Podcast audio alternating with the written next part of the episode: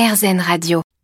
À Paris, le musée Grévin est mondialement connu et présente des personnages en cire tous plus connus également les uns que les autres.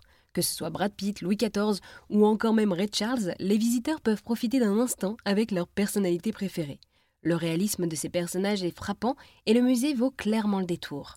J'ai rencontré Véronique, en charge des relations extérieures du musée, et je lui ai demandé comment fallait-il faire pour figurer au musée Grévin. Ah, ben écoutez, eh bien pour être à Grévin, il faut, euh, il faut être euh, populaire, il faut se démarquer un petit peu dans son talent.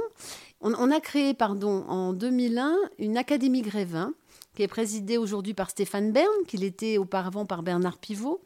Et les membres de cette académie sont tous, pour rester dans la tradition d'Arthur Meyer, des journalistes ou hommes, femmes de presse. Et ils élisent entre deux, trois personnalités, d'après une liste que nous préparons en amont de nominer, toujours en fonction de l'actualité. Et ça peut être absolument tout le monde, du moment que cette personne est, comme vous dites, populaire.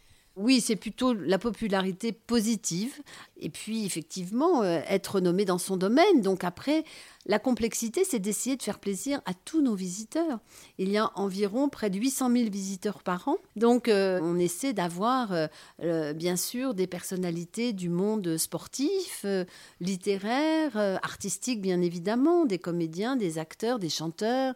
Mais il y a bien évidemment aussi Cadmerade, Franck Dubosc, Kev Adams, Roumanoff, puis des stars étrangères également, comme entre autres Michael Jackson, Nicolas Cage, Red Charles, Shahrukh Khan pour les fans de cinéma Bollywood.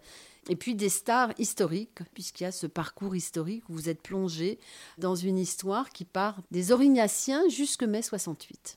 Eh bien, merci beaucoup Véronique pour avoir répondu à toutes mes questions. Mais merci Marie-Belle et puis euh, un gros bisou à tous vos auditeurs euh, d'Erzen Radio et à bientôt à Grévin.